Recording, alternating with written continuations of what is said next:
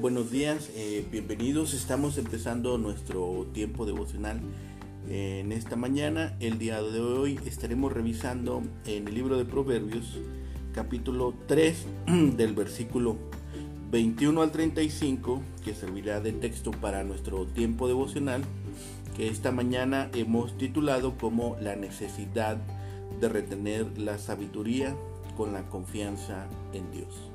La necesidad de retener la sabiduría con la confianza en Dios. Bien, eh, vamos a hacer la lectura para tener eh, nuestro tiempo devocional. Estamos usando la versión nueva traducción viviente eh, y dice la palabra de Dios, Hijo mío, no pierdas de vista el sentido común, ni el discernimiento Aférrate a ellos, porque refrescarán tu alma. Son como las joyas de un collar. Te mantienen seguro en tu camino y tus pies no tropezarán. Puedes irte a dormir sin miedo. Te acostarás y dormirás profundamente. No hay por qué temer la calamidad repentina, ni la destrucción que viene sobre los perversos, porque el Señor es tu seguridad. Él cuidará que tu pie no caiga en una trampa. No dejes de hacer el bien a todo el que lo merece, cuanto esté a tu alcance ayudarlos. Si puedes ayudar a tu prójimo hoy, no le digas, vuelve mañana y entonces te ayudaré. No trames hacerle daño a tu vecino, porque los que viven cerca confían en ti. No busques peleas sin motivo, cuando nadie te ha hecho daño. No envidies a las personas violentas ni limites su conducta. El Señor detesta a esa gente perversa. En cambio, ofrece su amistad a los justos. El Señor maldice en la casa del perverso, pero bendice en lugar de los justos. El Señor se burla de los burlones, pero muestra su bondad a los humildes. Los sabios heredan honra, pero los necios son avergonzados. Bien, en esta porción de la palabra estamos eh, revisando eh, una recomendación. Si el hombre dice no se aparta de estas cosas, de lo que hemos estado hablando en este capítulo 3, de la sabiduría, entonces ellas le serán la vida y la confianza en su camino. Siendo esta confianza procedente de Dios, tal como lo dice el versículo 21 al 26. Siguen esta serie de exhortaciones prácticas que ilustran justamente estas cosas. Las cosas de la sabiduría que tienen que ver con las relaciones diarias del misericordioso, de la persona que ha creído en las promesas de Dios con sus prójimos. La razón por la cual es bueno proceder rectamente con el prójimo las vemos del versículo 32 al 35. La razón que nos da es porque el perverso es abominado de Jehová. La maldición de Jehová está en la casa del impío. En cambio, los sabios heredarán honra.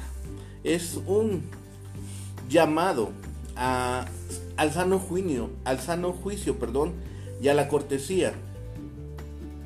Los elementos que vemos aquí en esta porción son particulares y pueden eh, estar ahora abarcando otros aspectos, otras áreas que no hemos visto en, la, en, en las lecturas anteriores. Pero sigue la estructura familiar, sigue con esta misma exhortación. Comienza instando a atender muy cuidadosamente a la, sabiduría, a la que se agrega una serie de promesas. Se agrega la vida que vimos en el versículo 18, la, eh, la seguridad, la calma, la confianza, todas ellas basadas en la protección divina. Continúan con este consejo concerniente a aspectos específicos de conducta, ahora concentrándose en la buena vecindad.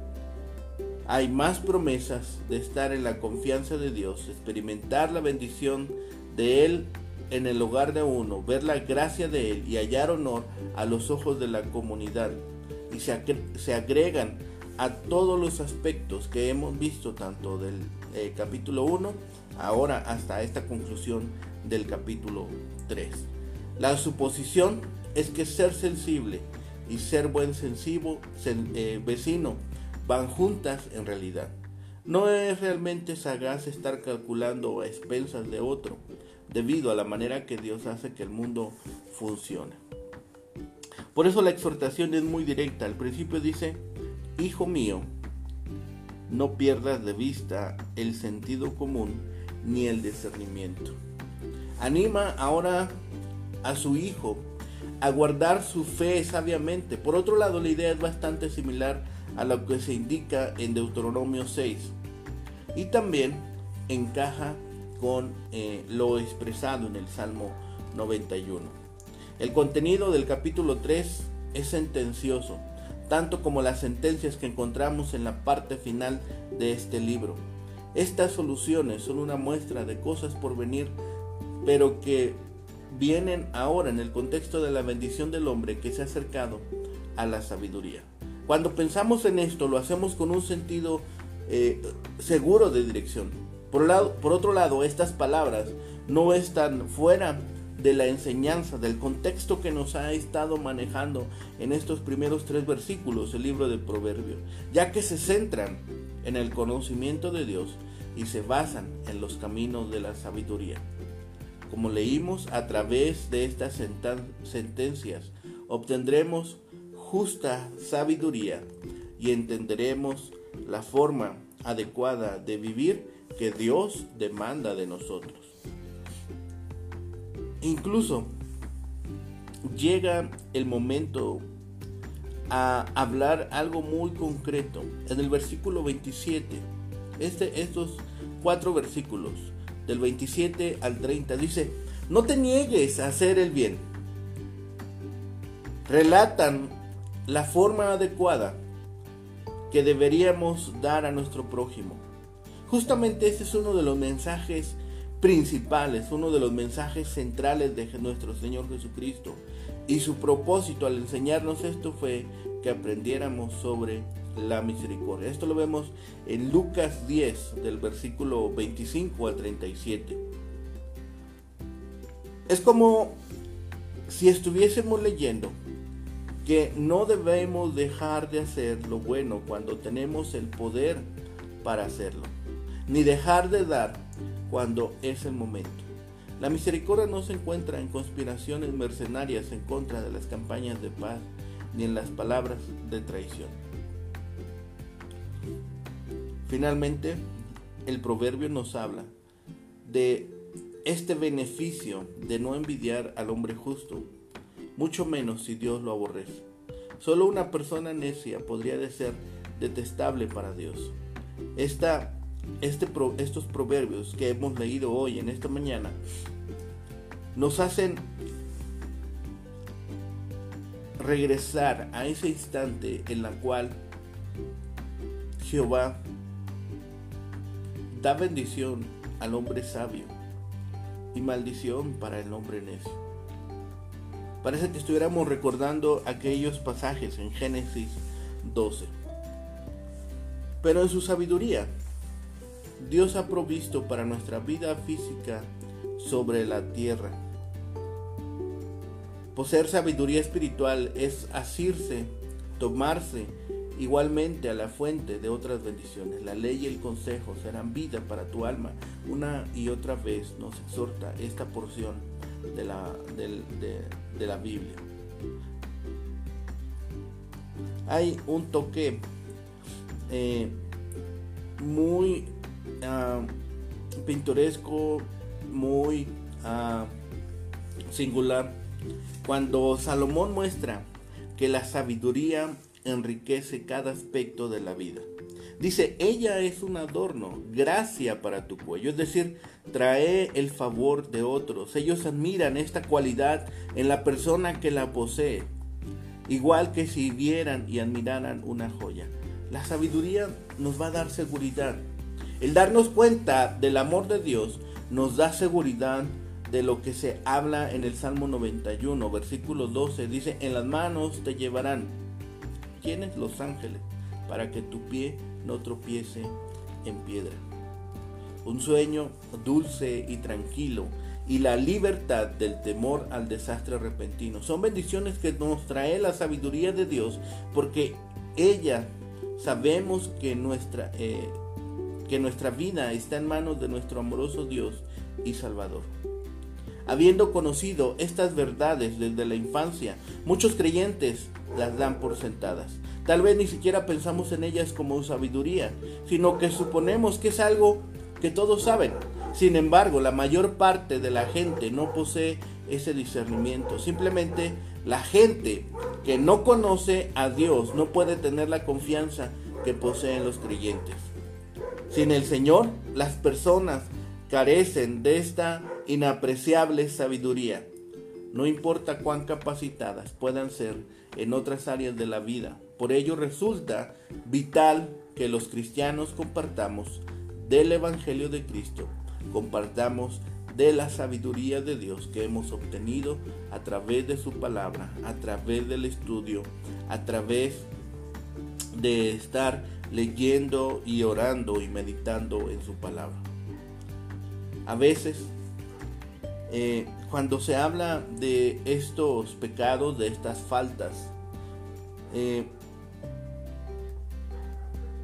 se hablan de pecados eh, de forma general, como los de comisión y los de omisión. Y, fácil, y fácilmente nos inclinamos a pensar que si evitamos cometer pecados, lo estamos haciendo bien. Mientras tanto, pasamos por alto todas las cosas que estamos omitiendo y que Dios quiere que hagamos. Salomón nos recuerda que es malo abstenerse de hacer el bien. Hoy en día hay mucha gente necesitada hay mucha gente que está pasando por momentos complicados. Hay gente necesitada de ayuda. No hay que mirar muy lejos. No hay que mirar a otros países. Sí es importante, pero tenemos hombres y mujeres y familias necesitadas en nuestra propia comunidad.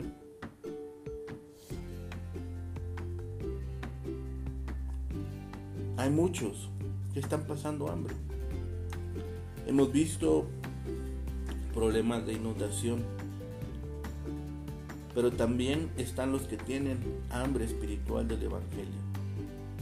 Con nuestras contribuciones para auxilio y para las misiones, con nuestras oraciones y con nuestros esfuerzos personales, podemos extender esa ayuda.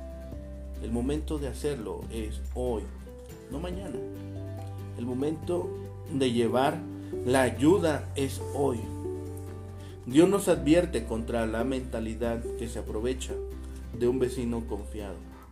A partir de un sentido de inseguridad personal, alguien podría conspirar suspicazmente contra los demás o acusarlos de males que no han cometido. No hagamos tal cosa. Los creyentes en especial no tenemos razones para ser calculadores ni suspicaces, pues estamos seguros perdón, en el amor del Salvador. Debemos temer y amar a Dios, de modo que con todo lo que hagamos, de modo que con todo lo que podamos hacer en favor de otros, también aquellos busquen la misma ayuda, también otros sea algo deseable el contar con la ayuda de Dios. Los individuos violentos parecen obtener todo lo que quieren en la vida, poder, riqueza, posición, el respeto de los demás. Simple y atrevidamente toman todo lo que pueden conseguir. Salomón nos dice, no los envidies, ni trates de ser como ellos. Al Todopoderoso no le impresionan, porque son perversos, son apartados de Dios y van en camino de destrucción. Su momento de gloria pasará rápidamente, su momento de, eh, de gloria va a terminar. En tanto que Dios detesta al malvado, su comunión íntima es para con los justos. Es decir, Aquellos que confían en Él son sus amigos. Son los privilegiados con el consejo íntimo de su palabra. Los tres versículos finales del capítulo 3 consisten de tres comparaciones entre los justos y los malvados. El versículo 33 dice, el Señor maldice la casa del perverso, pero bendice el hogar de los justos. Contrasta esta maldición de Dios sobre la casa del malvado con su bendición sobre la casa del justo. La casa donde prevalece la impiedad está llena de conflictos y de dolor. Aunque los justos todavía tendrán que luchar contra el pecado, también saben del amor de Dios y de sus promesas de ayuda. El versículo 34 es citado dos veces en el Nuevo Testamento, en Santiago 4:6 y en Primera de Pedro capítulo 5 versículo 5. En el Magnificat de María, la Madre de Jesús, expresa un pensamiento similar. En Lucas 1:52, quitó los tronos a los poderosos y exaltó a los humildes. Esta verdad que se enfatiza muchas veces en la Biblia, con frecuencia resulta irónica. Quienes exaltan a ellos mismos son humillados, mientras los que se humillan delante de Dios son ensalzados. El Señor se ríe ante los débiles esfuerzos que hacen los humanos para glorificarse a sí mismos. En el Salmo 2, versículo 4 dice, El que mora en los cielos se reirá, el Señor se burlará de ellos. Pero a los que humildemente reconocen su indignidad ante Dios, en Él su misericordia los perdona y los anima. Finalmente, el versículo 35 hace el contraste entre el honor de los sabios y la vergüenza de los insensatos. A veces, aún en esta vida, los sabios son reconocidos por los hombres mientras que los impíos insensatos son tenidos en desprecio. Incluso si hubiera que esperar hasta la vida venidera, esta palabra de Dios permanece y permanecerá totalmente cierta.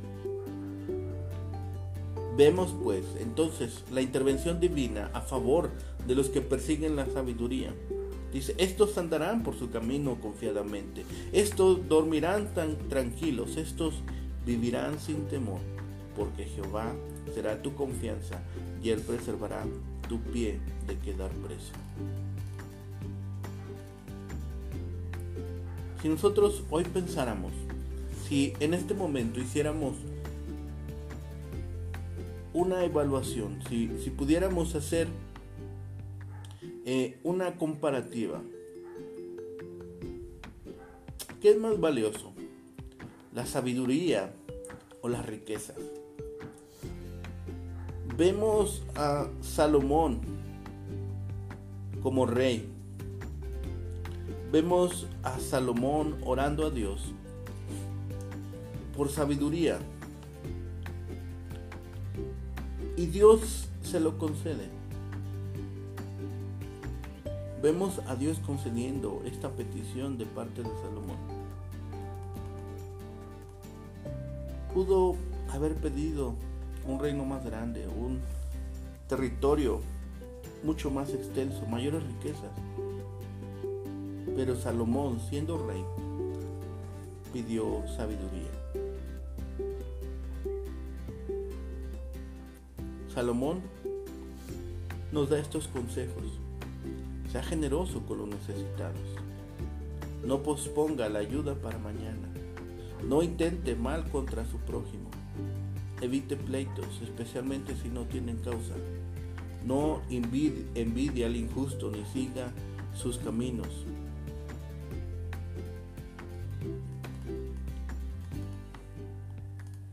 Estemos en esta seguridad de andar con Dios. El hombre que pone su confianza en Dios y anda felizmente con Él ha de manifestar su fe en las relaciones sociales. Nadie puede tener una rica comunión con Dios sin una relación correcta con su semejante. No podemos llegar a tener esta, este gozo, esta felicidad y llevarnos mal con nuestro prójimo. No podemos estar pensando en que podemos estar haciendo y llevando una vida en la cual los demás no puedan observar en nosotros lo que Dios hace en su palabra y por medio de su palabra. Dice que el versículo 22, porque refrescará tu alma y son joyas como un collar. Será vida a nuestra alma y gracia a nuestro cuello. Tal sabiduría proporciona recursos para el hombre interior y hace que su apariencia exterior halle gracia delante de los demás. El maestro aclara que la sabiduría significa andar con Dios. Ese andar da un sentido de seguridad y libera los miedos que atormentan. El confiar en Dios da provechosa confianza. El hombre que pone su confianza en Dios entonces tendrá esta relación horizontal adecuada con sus prójimos, con sus vecinos, con la gente que le rodea. Estos versículos nos hablan de que el hombre piadoso es bueno y justo. No te niegues hacer el bien. No te no retengas ni la ayuda ni el salario no maquines nada en contra de tu prójimo. Y no estés levantando pelea. Jehová abomina al perverso, mas el justo disfruta de comunión íntima con él o de su confianza. El Señor honra solamente al hombre sabio. Si nosotros pusiéramos estas recomendaciones en forma de advertencias para el que es sabio, podríamos recordar cinco advertencias. No negarse a hacer el bien si tenemos el poder para hacerlo. No postergar una ayuda, un servicio o apoyar al necesitado. No intentar mal contra, mal contra el prójimo. No estar pensando en esto no entrar en pleito sin razón. Y número 5, no envidiar al hombre injusto. Dios favorece a los rectos, Dios favorece a los justos, a los humildes, a los sabios, pero desfavorece al que es perverso. Jehová desfavorece al que es impío. Jehová desfavorece a los que se burlan, y Jehová desfavorece a los que son necios. Postergar lo bueno es una falta de consideración y se vuelve injusto, ya sea que se trate del pago de un préstamo, la devolución de una herramienta o el cumplimiento de una promesa. Retener lo que no nos corresponde destruye la confianza y crea grandes problemas. Seamos tan entusiastas en hacer el bien como lo, lo somos para recibir el que le hacen a usted. También estemos dispuestos a recibir ayuda. También estemos dispuestos a ofrecer, pero también a recibir ayuda. ¿Hasta dónde podemos llegar con esta recomendación de ayudar al necesitado? ¿Cómo podemos nosotros llevar de forma práctica las recomendaciones que nos da nuestro buen Padre Dios a través de su palabra? ¿Cómo podemos poner hoy en práctica? Pensemos en esto.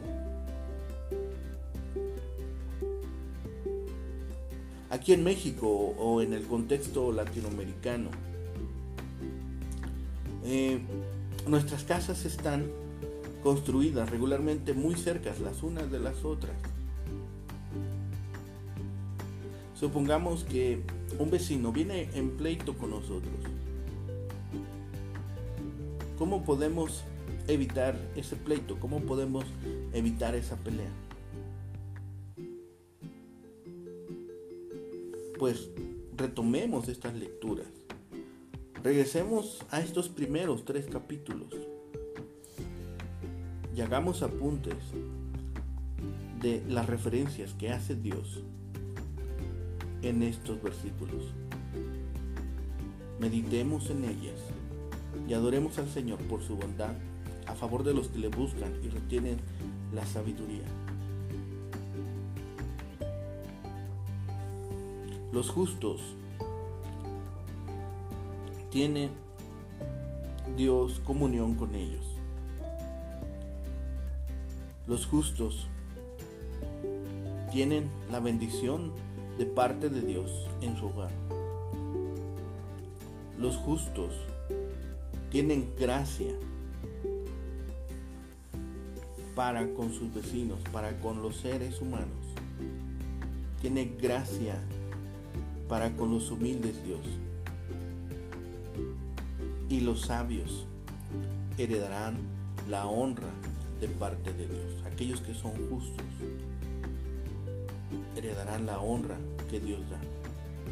Pero aquellos que deciden desechar estas palabras, aquellos que deciden ser sabios en su propia opinión, serán abominados. Su casa no prosperará. Serán escarnecidos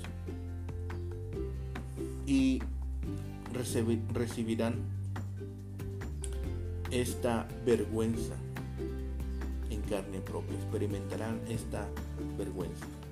Entonces, estemos nosotros muy dispuestos a tener confianza en Dios. Estemos nosotros muy dispuestos a todos los días buscar la dirección de Dios. No apartemos nuestra vista de esta exhortación no apartemos nuestro oído de estas palabras. Dios ha provisto de todo lo necesario para nuestra vida diaria. Dios nos da seguridad a través de su palabra. Y Dios nos permite esta sabiduría que nos va a ayudar a resolver los conflictos que se nos vayan presentando en nuestra vida diaria. Estemos confiados en cada una de las palabras y estemos confiadas, confiados en todas las promesas que Dios nos ha dado. Permítanme orar. Bendito Padre y Señor, gracias te damos por este día, Señor. Gracias te damos por tu misericordia, por tu bondad y Señor, porque siempre, siempre eres bueno. Señor, ponemos en tus manos hoy en este día, Señor, estas recomendaciones, estas palabras, Señor, que tú has puesto delante de nosotros, Señor. Eh, te pedimos que las podamos nosotros comprender, entender y llevar a la práctica. Señor, gracias porque nos permites este tiempo, Señor, en el cual podemos revisar de tu palabra y tomar de ella alimento para nuestro espíritu y también, Señor, exhortación para nuestra alma. Te damos gracias, Señor, por ello te damos gracias por tu palabra, Señor, y porque hoy hemos tenido la oportunidad de abrirla en paz, Señor. Te pedimos por aquellos que están pasando por necesidad, por aquellos que están pasando por tribulación. Señor, y si tú nos permites, Señor, permite que podamos también llevar, Señor, ayuda, llevar de tu palabra y llevar alguna palabra de aliento, Señor, que también tú nos has permitido en su momento. Gracias Señor por todas las bendiciones que traes a nuestros hogares, Señor. Gracias por los que hemos tenido un descanso eh, debajo de un techo, Señor, un resguardo. Te pedimos igualmente, Señor, que aquellos que están en necesidad puedan ser eh, escuchados de parte de ti, Señor. Y si es tu voluntad, también permitas que nosotros podamos unirnos a la obra que tú ya estás realizando. Ponemos en tus manos nuestras necesidades, nuestras peticiones, Señor, pero también ponemos en tus manos nuestras vidas para que tú las uses, Señor, como tú lo consideres adecuado. Confiamos en tu sabiduría, Señor, y así lo hemos hecho. Confiamos en tu discernimiento, Señor, y permítenos estar confiados de que aquellas acciones que tú nos mandes hacer, Señor, serán las mejores y que todo en ello eh, podemos eh, llevar alabanza y gloria a tu santo nombre. Señor, dejamos todas estas peticiones, todas estas necesidades, juntamente con nuestras acciones de gracia. Y todo lo rogamos en el bendito nombre de Cristo, Señor nuestro. Gracias, Padre. Gracias por ello. En el nombre de nuestro Señor Jesucristo. Amén. Que tengan un excelente día. Que el Señor les bendiga.